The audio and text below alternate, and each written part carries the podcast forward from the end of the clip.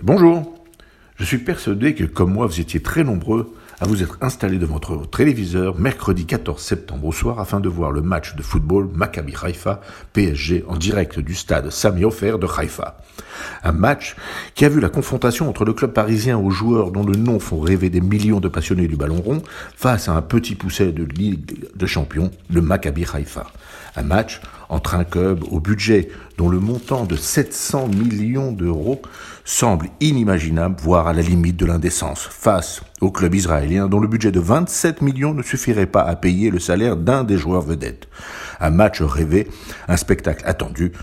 Pour un tel événement, la fête était au rendez-vous. Dans un stade bondé, le public israélien a répondu présent et dans une ambiance qui ferait rêver nombre de clubs dans le monde, la confrontation s'est ouverte et a fait vibrer tous les supporters. Tant ceux plus que majoritaires évidemment venus soutenir Haïfa, que les plus de 1200 supporters du PSG, des supporters particuliers puisque l'immense majorité d'entre eux venaient d'Israël même, des Français vivant en Israël, mais qui avaient gardé l'amour pour leur club parisien, des supporters dont certains disaient que rarement le PSG avait été accompagné par autant de supporters portant kippa. Supporters qui, contrairement aux traditionnels supporters se déplaçant partout pour suivre leur club, avaient décidé de boycotter Israël. Une fois de plus, la haine d'Israël montrait son visage et, violant la neutralité du sport, s'exprimait contre le club israélien, ignorant même combien ce club de Haïfa est le symbole du vivre ensemble avec des joueurs de toute origine et de toute confession. Une fois encore, la haine d'Israël était plus forte que la réalité. Et pas une voix ne s'est fait entendre pour rappeler cette situation qui dérange les partisans du BDS et autres antisémites.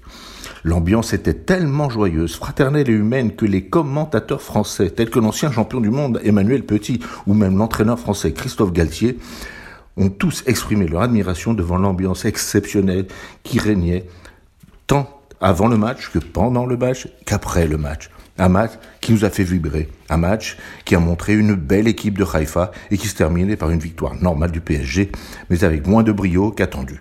Un match qui nous a fait plaisir.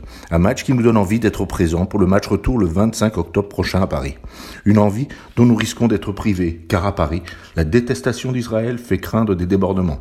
Une haine insupportable qui salit les valeurs sportives. Une haine qui déshonore la France et Paris.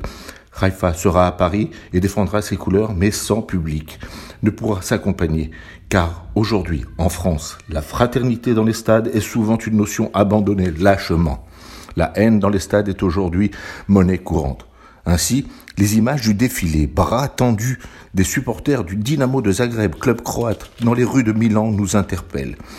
Que et nous rappelle que les nazillons sont toujours là et qu'avec les antisémites, anti-israéliens du BDS, ils font cause commune dans la détestation du juif et de l'État juif.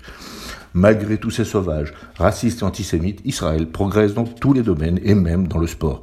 Le 25 octobre, nous serons donc devant nos écrans pour voir le match retour. À la semaine prochaine et bonne fête à tous.